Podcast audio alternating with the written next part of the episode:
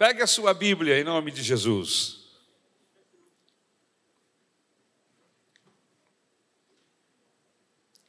Salmo de número 27. Estamos pregando algumas mensagens dentro do livro de Salmos e estamos no Salmo de número 27. Amém? Aleluia. Vamos ficar sentados durante algum tempo. Eu peço a você que façamos essa leitura de pé em nome de Jesus. Amém?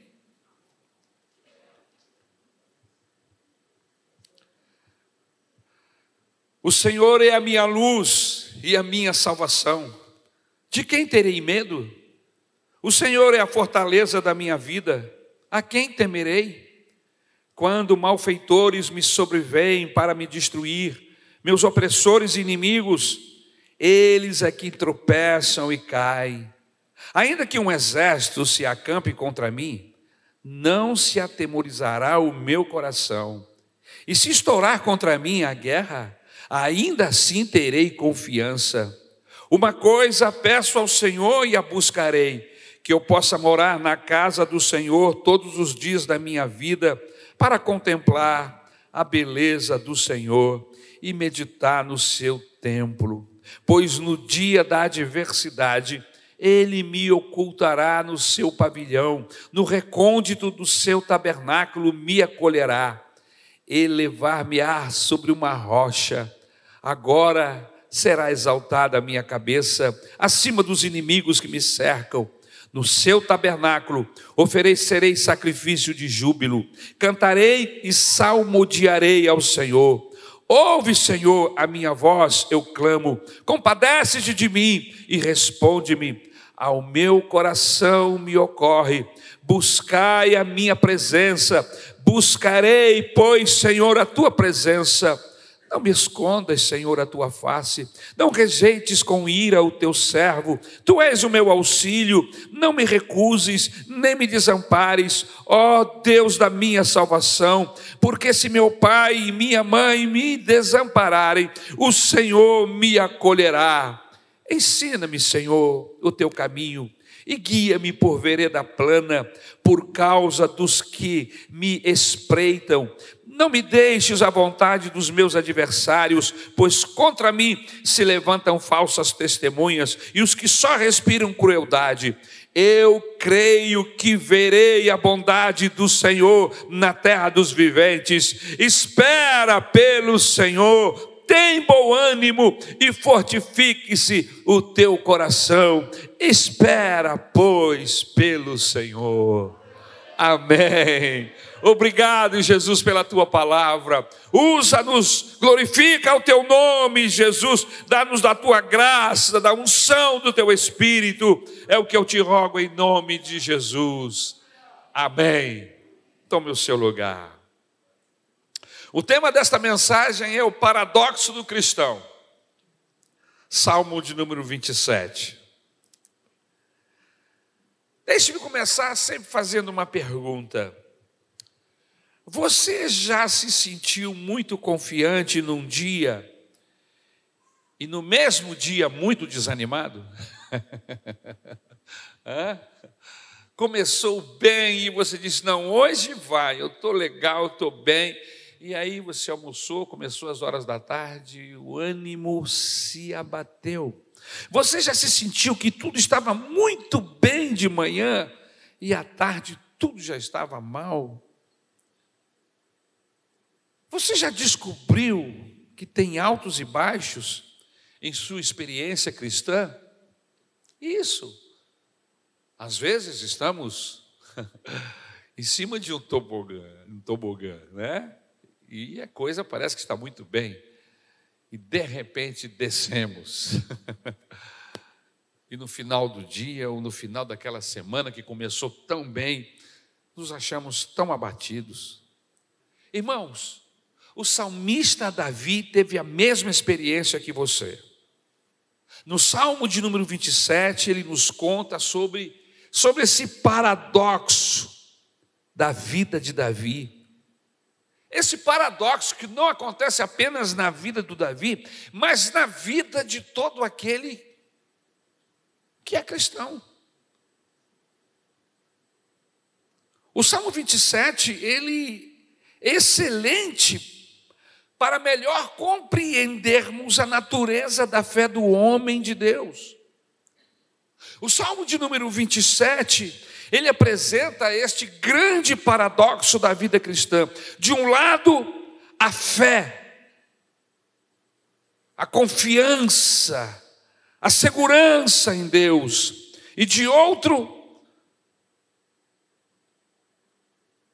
a total dependência, a humildade e a submissão do salmista. Então, nós temos aqui, neste salmo, essas duas formas de fé. Primeiro, nos versículos de 1 a 6, Davi expressa sua inquebrantável confiança no Senhor. Mesmo quando um poderoso inimigo ameaça com a morte, né? versículo 1 e 2, ele, ele, ele tem confiança, ele confessa sua completa certeza de vitória, porque ele sabe que o Senhor está com ele. O Senhor é a minha luz e a minha salvação. De quem terei medo? Começa o salmista. Ele é a minha rocha, aleluia. De quem recearei, recearei ou de quem me recearei? Aleluia. Contudo, o Salmo 27 é um exemplo dramático de como uma fé triunfante se torna uma fé militante. É. Como que isso ocorre, pastor? Essa mudança, ela pode ser observada quando Davi primeiro fala acerca de Deus, versículos de 1 a 6, para depois falar diretamente a Deus. Qual é então, pastor, a mensagem do salmo? Este salmo, meus queridos irmãos, ele é um hino a uma fé genuína. É um hino a uma fé genuína. Como o louvor que nós tentamos cantar, mesmo sem ensaio, há pouco aqui. O Senhor é a minha luz, a minha salvação, a quem temerei. Hino lindo, conhecido, cantado já por muitos e muitos anos em nossas igrejas reflete a nossa fé, a nossa confiança em Deus. Então o Salmo 27 ele aparece como, como um hino, um hino de fé. Nós podemos compreender facilmente a mensagem deste salmo nessas seguintes divisões. Primeiro, o homem de fé, ele possui duas coisas. Amém? Depois, o homem de fé busca três coisas. Primeiro, as duas coisas que possui são contrárias, paradoxais. Ele possui segurança, como é visto na introdução, e, e na esperança, como vemos na conclusão. Mas se ele já possui segurança de salvação, como a espera? E aí nós vemos três coisas que ele busca que são tão relacionadas entre si, que realmente são uma coisa só. No Salmo de número 27, os versículos de 1 a 3, o texto diz assim: O Senhor é a minha luz e a minha salvação. De quem terei medo? O Senhor é a fortaleza da minha vida. A quem, temerei? A quem temerei? Quando malfeitores me sobrevêm para me destruir, meus opressores e inimigos, eles é que tropeçam e caem. Ainda que um exército se acampe contra mim, não se atemorizará o meu coração, e se estourar contra a minha guerra, ainda assim terei confiança. Que fé exuberante! É um hino de adoração a Deus pela fé, aleluia. Mas nós poderíamos, inclusive, dar um outro título a esta mensagem. Em vez de os paradoxos do cristão, poderíamos também colocar um outro nome, um outro tema nesta mensagem. O homem que tem fé. O homem que tem fé. Como é a fé? Como é um homem? Como este indivíduo que tem uma fé no Senhor, como é que ele age diante das circunstâncias contrárias? O homem de fé, ele tem segurança. Davi é um homem de fé genuína. E ele expressa aqui neste salmo, nas palavras iniciais desse salmo, sua fé, sua confiança. Ele tem plena certeza no seu coração. Porque, como disse o apóstolo Paulo aos Hebreus, fé é uma certeza, fé é uma convicção. Qual é o objeto da fé do rei Davi? O objeto da fé do rei Davi é o próprio Deus, cujo nome é Jeová. Palavra aqui traduzida por Senhor. Jeová, Yahvé, aleluia, o Senhor. E o que, que significa? Jeová para Davi, aleluia. Quem é Deus para um homem que tem fé? No versículo 1 ele diz: Porque eu tenho fé no meu Deus, porque eu tenho fé em Jeová, Ele é a minha luz. Então, um homem de fé, aleluia, ele tem no próprio Deus a sua fé. Ele não tem, não tem fé em coisas, ele tem fé no Senhor.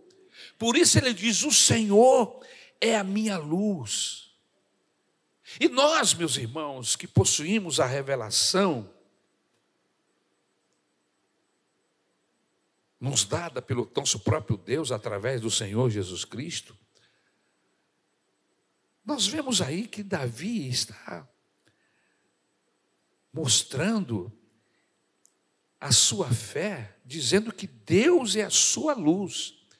E isso nos remete cristologicamente à pessoa de Jesus. Porque no Novo Testamento, quem é que aparece dizendo: Eu sou a luz do mundo? E quem vier a esta luz, quem abraçar esta luz, nunca andará em trevas. Então, quando Davi olha para Deus e diz: Tu és a minha luz, ele está nos levando a compreendermos a percepção cristológica aqui neste tema, neste texto, aleluia.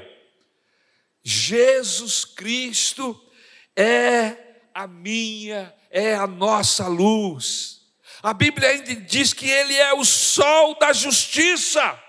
A Bíblia diz que Jesus, Cristo, é a luz do mundo, e quem acha essa luz não anda mais em trevas.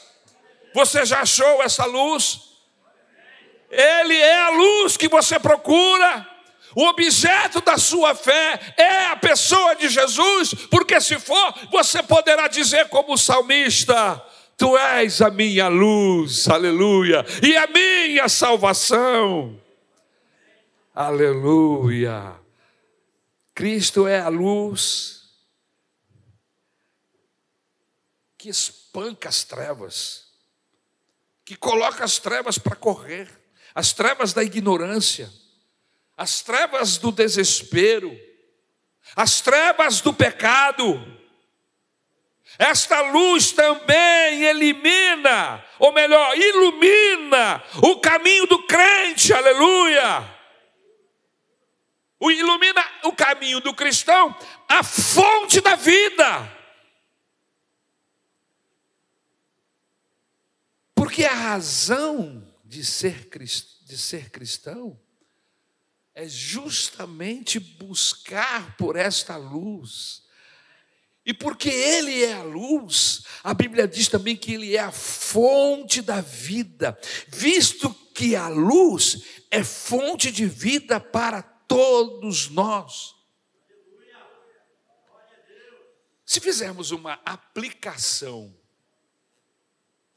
do contexto bíblico para o contexto secular, nós vamos entender que sem a luz não haveria vida neste planeta.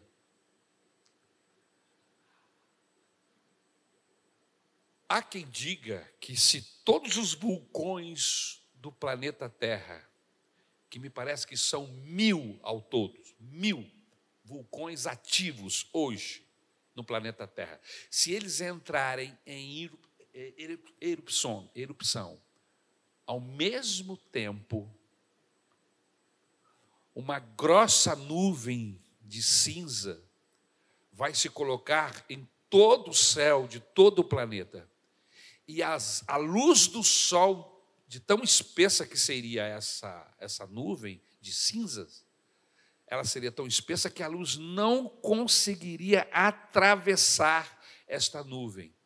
E em poucos meses e anos não restaria um só ser vivente na terra. Então, quando Jesus diz, Eu sou a luz, quando o salmista aponta para o céu e diz, Tu és a minha luz, ele está dizendo, Tu és a minha fonte de vida.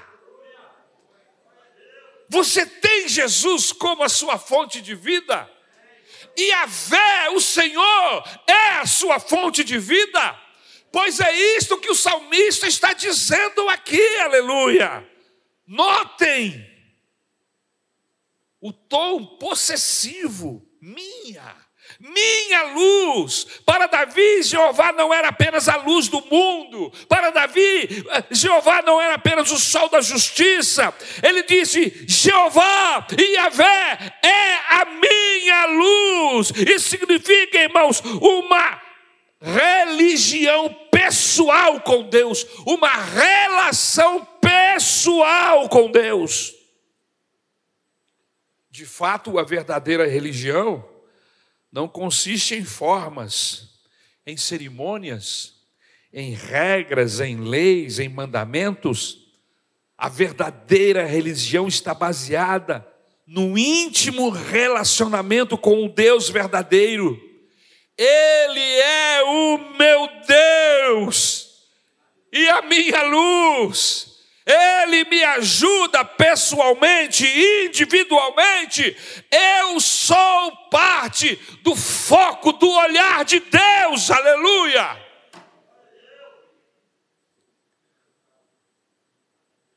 Inclusive, Davi tinha essa, essa mania, se é que eu posso dizer assim, de trazer Deus para tão perto de si, porque todas as vezes que ele fala de Deus, e ele fala com Deus, ele sempre diz: meu, minha. O Senhor é o meu pastor. Pode ser que não seja o seu, mas ele é o meu pastor.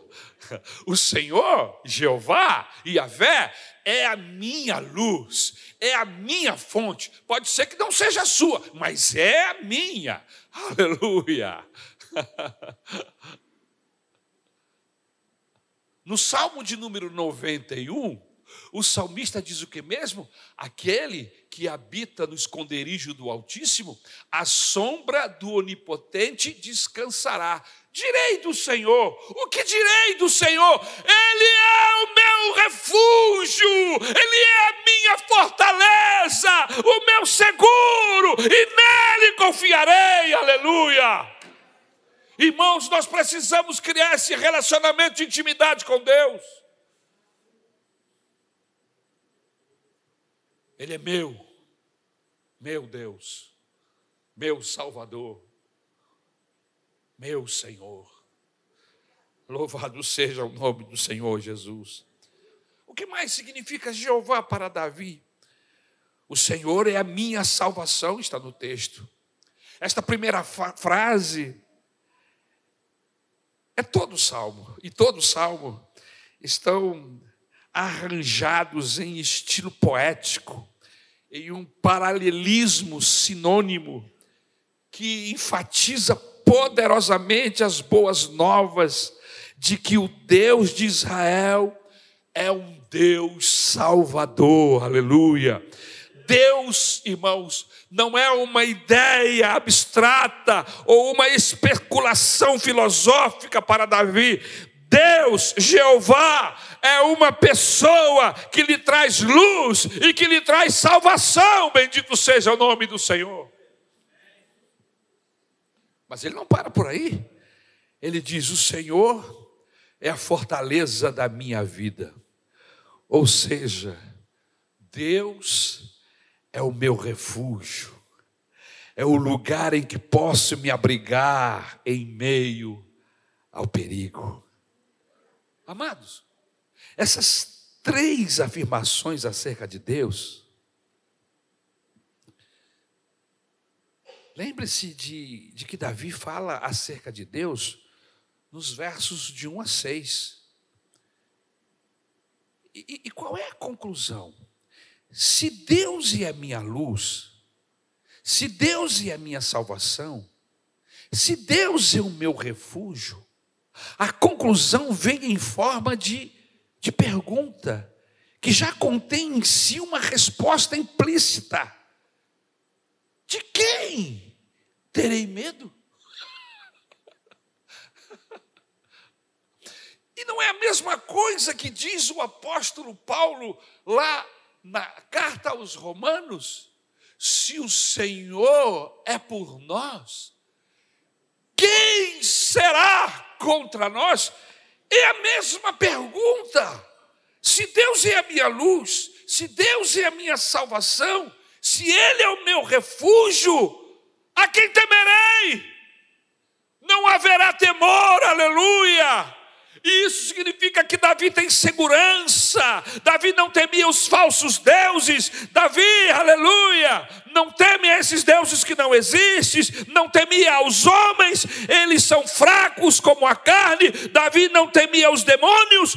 Nada pode, nada pode resistir a Davi, por quê? Porque o Senhor está com ele. Aleluia.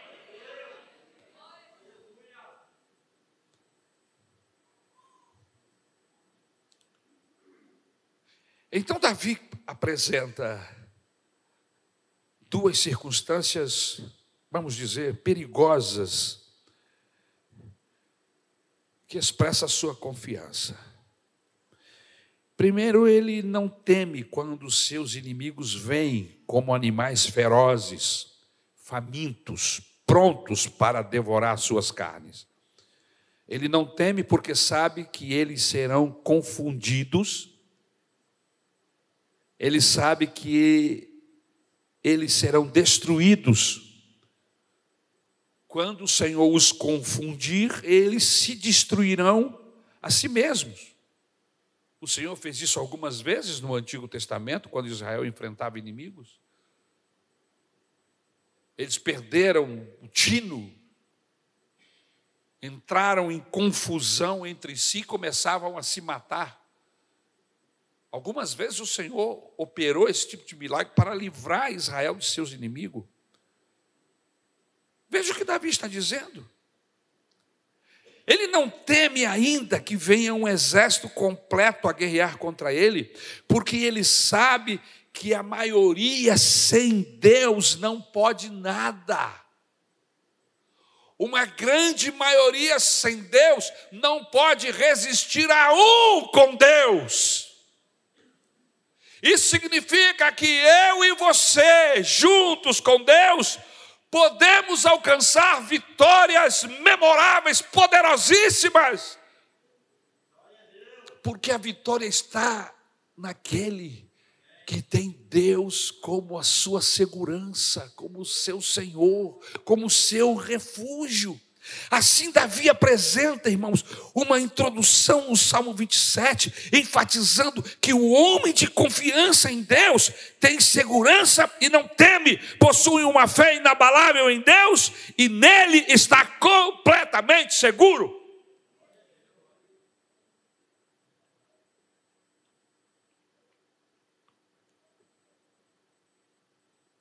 Mas então, pastor, o que busca o homem de fé? Três coisas buscam o homem de fé: o homem que tem fé, o homem que coloca em Deus a sua confiança, assim como o salmista. Primeiro, o homem de fé busca a casa de Deus. A casa de Deus é um lugar onde você é abastecido da presença de Deus. E quanto mais abastecido você é da presença de Deus, maior é a sua fé na pessoa dele. No versículo de 4 a 6, ele diz assim: Uma coisa peço ao Senhor e a buscarei. O que busca um homem de fé? Que eu possa morar na casa do Senhor todos os dias da minha vida, para contemplar a beleza do Senhor e meditar no seu santo templo pois no dia da adversidade ele me ocultará no seu pavilhão, no recôndito do seu tabernáculo me acolherá, elevar-me-á sobre uma rocha. Aleluia! E agora será exaltada a minha cabeça acima dos inimigos que me cercam. No seu tabernáculo oferecerei sacrifício de júbilo, cantarei e salmodiarei ao Senhor. Olha só o que busca o homem de fé. Ele busca morar na casa do Senhor. Em algumas outras versões diz ele busca estar na presença do Senhor. E porque ele está na presença do Senhor, ele é reabastecido. Porque nós, seres humanos, nós temos a, a capacidade de nos esvaziarmos. E nós precisamos de reabastecimento constante de Deus. Estamos remando rio acima, estamos gastando energias, estamos vivendo em um mundo que a Bíblia diz que jaz no maligno, estamos lutando contra três inimigos terríveis: Satanás o mundo que é a casa do diabo e a nossa carne que é o instrumento do inimigo. E esses três inimigos que temos, se nós não nos reabastecermos do Senhor, é possível, sim, estamos passíveis de sermos esvaziados e fracassarmos na nossa jornada. Mas se estivermos na presença do Senhor, se não nos ausentarmos de Deus, se não permitirmos sermos roubados do Senhor, haverá forças vindo de cima, haverá poder vindo, destilando e da pessoa do nosso Deus, na minha e na sua direção, e nós alcançaremos resistir à carne, alcançaremos vencer as tentações, resistimos ao diabo e ele vai fugir, como diz Pedro na sua carta.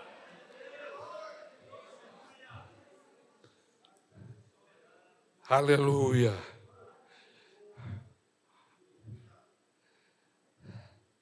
Aleluia.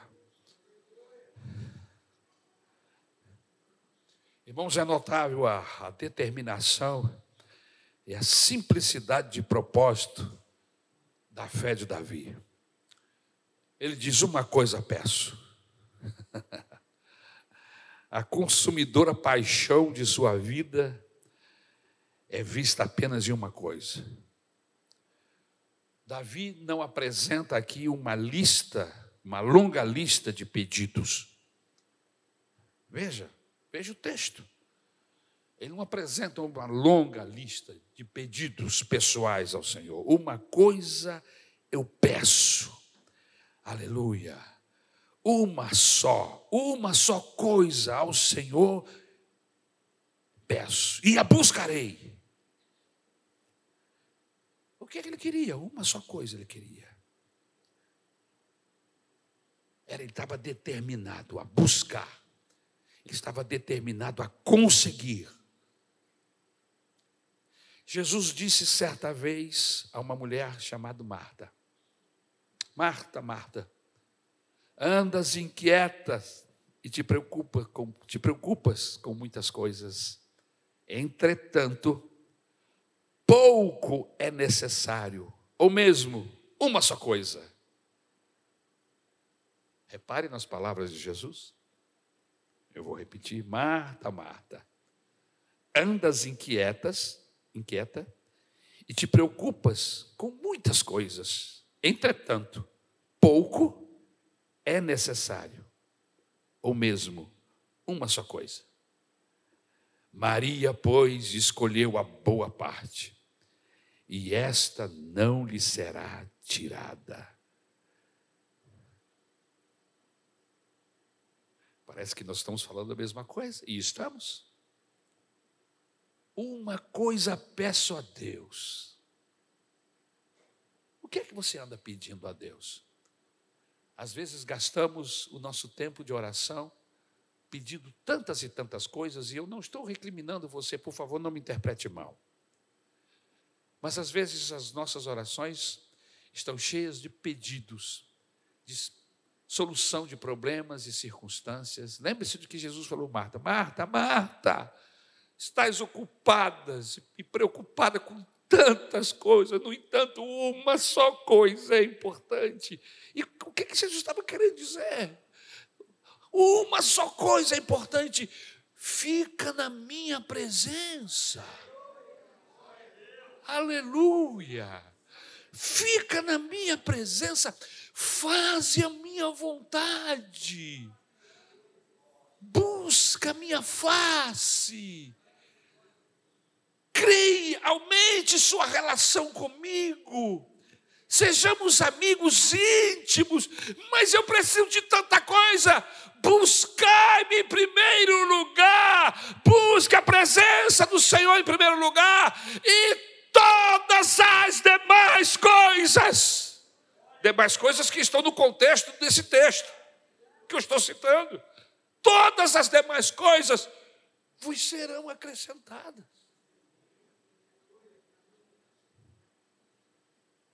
Eu peço uma só coisa ao Senhor e a buscarei. Aleluia.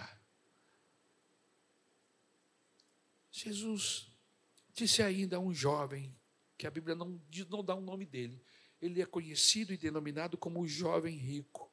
Ele se apresentou a Jesus, diga: Olha, eu tenho praticado a lei, eu tenho respeitado os meus pais, obedecido meu pai e minha mãe, tenho sacrificado, tenho feito tudo que a lei recomenda.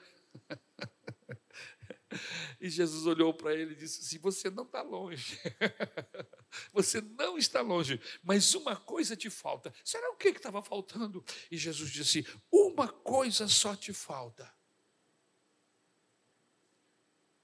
Vai e vende tudo que tens, dê aos pobres e siga-me. Será que Jesus tem problema com riqueza? Será que Jesus tem problema com pessoas que têm bens? Não. O problema é que o Senhor conhecia o coração daquele jovem. E ele sabia que, apesar dele estar praticando todas as coisas que disse, o seu coração estava preso às coisas que ele possuía, ao dinheiro, às propriedades. E para ser discípulo do Senhor Jesus, eu vou repetir, e para ser discípulo, caminhar com o Senhor Jesus, nós até podemos ter essas coisas. O Senhor não é contrário que você possua. Você não pode é ter o seu coração preso a essas coisas. Veja que Jesus disse: vai, vende tudo que tem, dá aos pobres, e depois o que, é que você faz? Vem e me segue porque eu quero ser, a partir desse momento, o seu tesouro. Eu quero ser a sua riqueza. Irmão, você pode possuir carros, você pode possuir casa, você pode possuir muitos bens, mas aí eu vou te perguntar: aonde é que está o seu tesouro? E você vai dizer: o meu tesouro está guardado nos bancos, o meu tesouro está guardado nas, nas, nas muitas casas, nos muitos bens que eu possuo. Será que é isso? Não, irmãos. Será que é isso? O que o salmista está querendo dizer aqui, e olha que Davi era um homem rico, E você sabe que ele era um homem riquíssimo pelas ofertas que ele dá no templo. Quando chega no momento dele ofertar ao templo, ninguém dá uma oferta maior ao templo do que Davi. Ninguém de Israel. Nem todos eles juntos conseguiram dar uma, é, um valor tão grande de oferta como deu Davi. Ele tirou da sua riqueza, daquilo que lhe pertencia e deu ao Senhor. Aqui, conclusão, eu chego que Davi não tinha o seu coração preso no ouro, na prata, no bronze, nas, nos palácios, nas riquezas que ele possuía. O seu tesouro era Deus. Ele não está apenas escrevendo aqui um salmo para que os outros achem bacana e legal. Não, ele está dizendo que era verdade. O Senhor é a minha luz, o Senhor é a minha riqueza, é a minha fonte. Eu não tenho outro bem senão a Ti, aleluia. Eu sou pobre e necessitado. Mas como um homem pode dizer que é pobre e necessitado? O salmista no Salmo 40 diz isso. Eu sou pobre e necessitado. Como? Pobreza, aqui no texto do salmista, como também lá nas bem-aventuranças do capítulo 5, 6 e 7 do Evangelho de Mateus, do Sermão da Montanha, a pobreza de espírito aí não é financeira, é pobreza de Deus, é carente de Deus. Eu sou pobre e necessitado de Deus. Irmãos, eu preciso disso na minha vida. Você precisa disso na sua vida de ser pobre de Deus. Porque a Bíblia diz: bem-aventurados são os que são pobres de Deus, por quê? Porque serão enriquecidos, serão cheios de Deus, Deus vai se manifestar. E eu quero lhe dizer esta noite que Deus está facinho, como nunca teve em nenhum momento da história da humanidade, Ele está acessível através do seu Filho Jesus Cristo. Você pode estar acessível a Deus, pode ser abençoado, pode ser enriquecido enriquecido pela presença de Deus.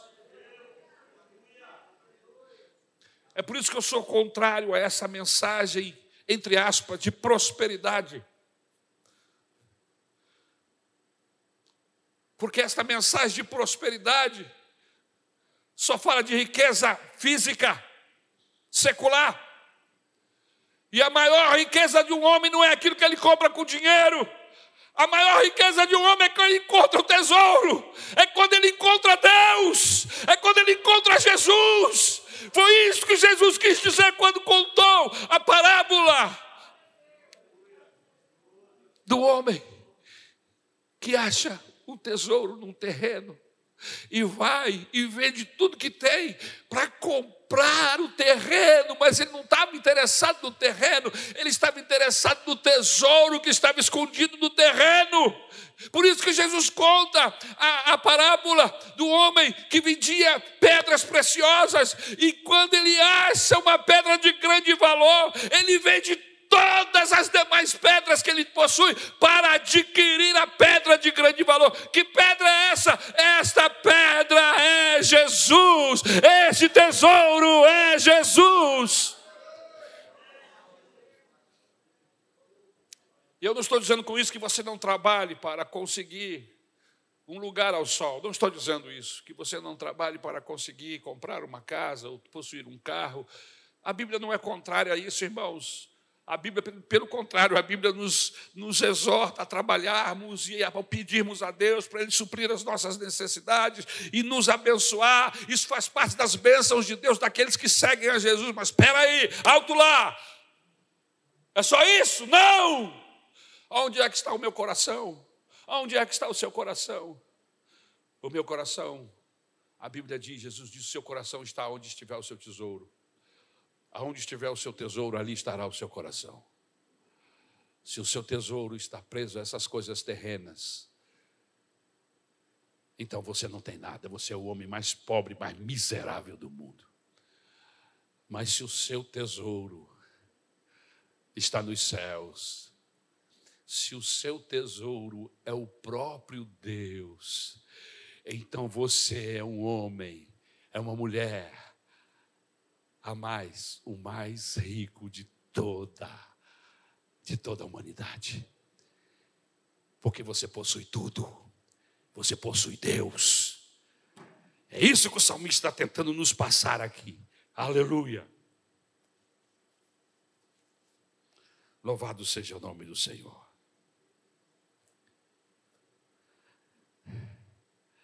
Davi pedia e buscava uma coisa só: morar na casa do Senhor.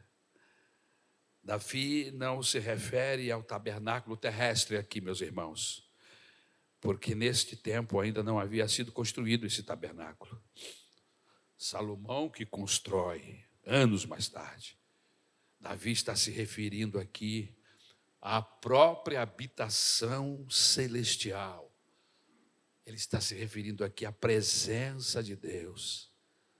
Ele deseja morar na casa de Deus no céu. Hoje, quando a gente fala para algumas pessoas sobre o desejo de estar com Deus, algumas pessoas dizem assim: Ah, eu tenho desejo de estar com o Senhor, sim, mas agora não.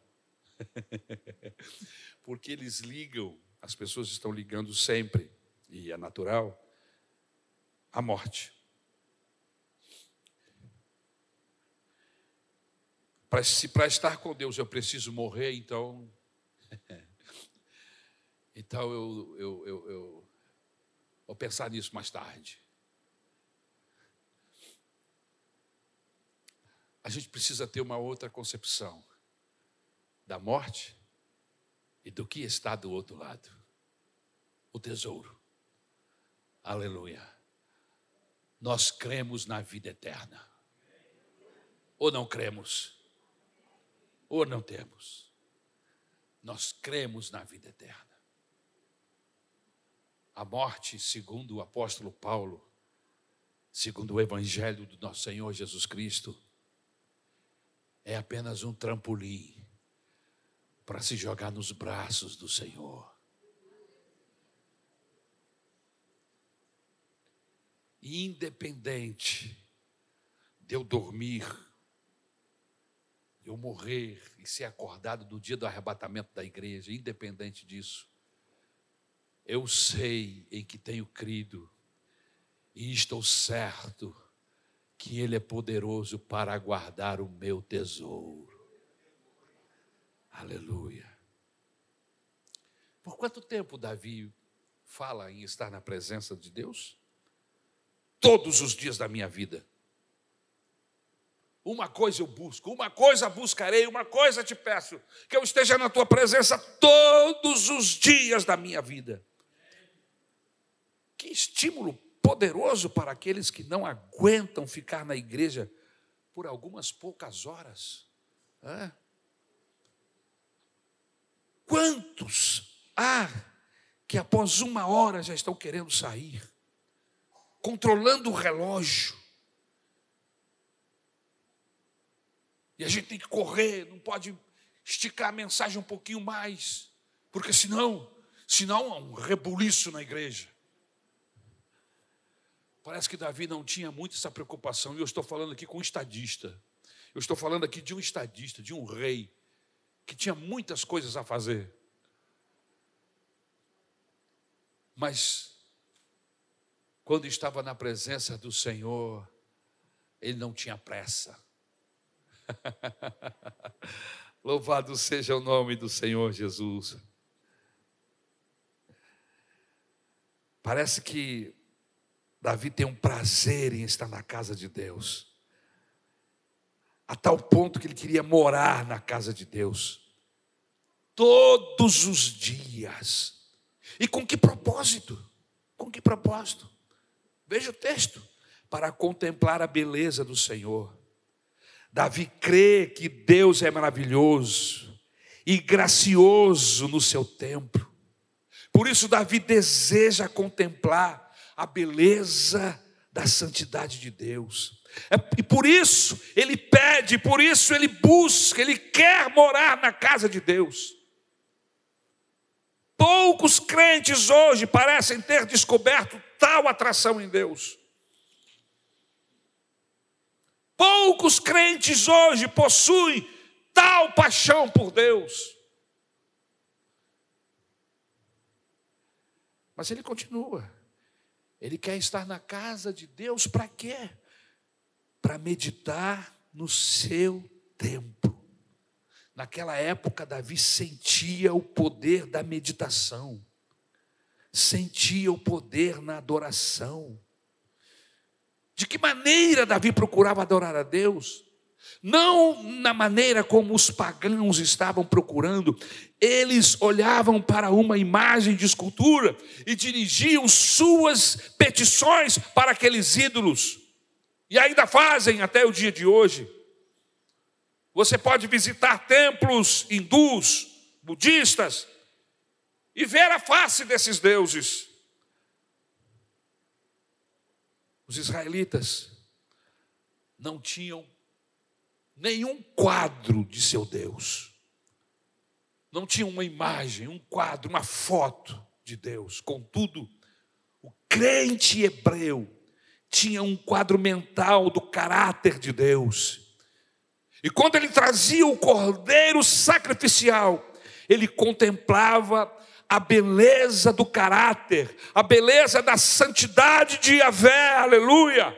Davi deseja, portanto, contemplar pela fé e meditar no templo de Deus a respeito de sua beleza e de sua santidade. Mais ou menos ficar no mesmo lugar que estavam aqueles serafins de Isaías, com seis asas, tinham possuíam seis asas, com duas voavam, com duas cobriam o rosto, com duas cobriam os pés.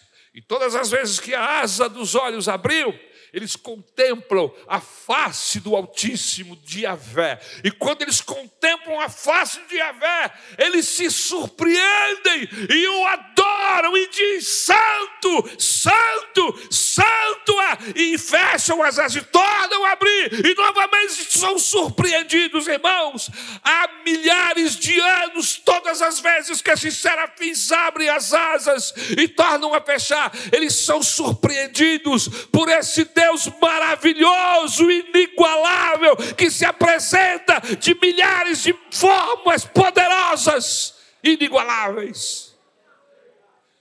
E na minha cabeça, Davi, quem está neste lugar para contemplar Deus, para lhe oferecer sacrifício de júbilo e cantar louvores a Deus. Aleluia. Louvado seja o nome do Senhor.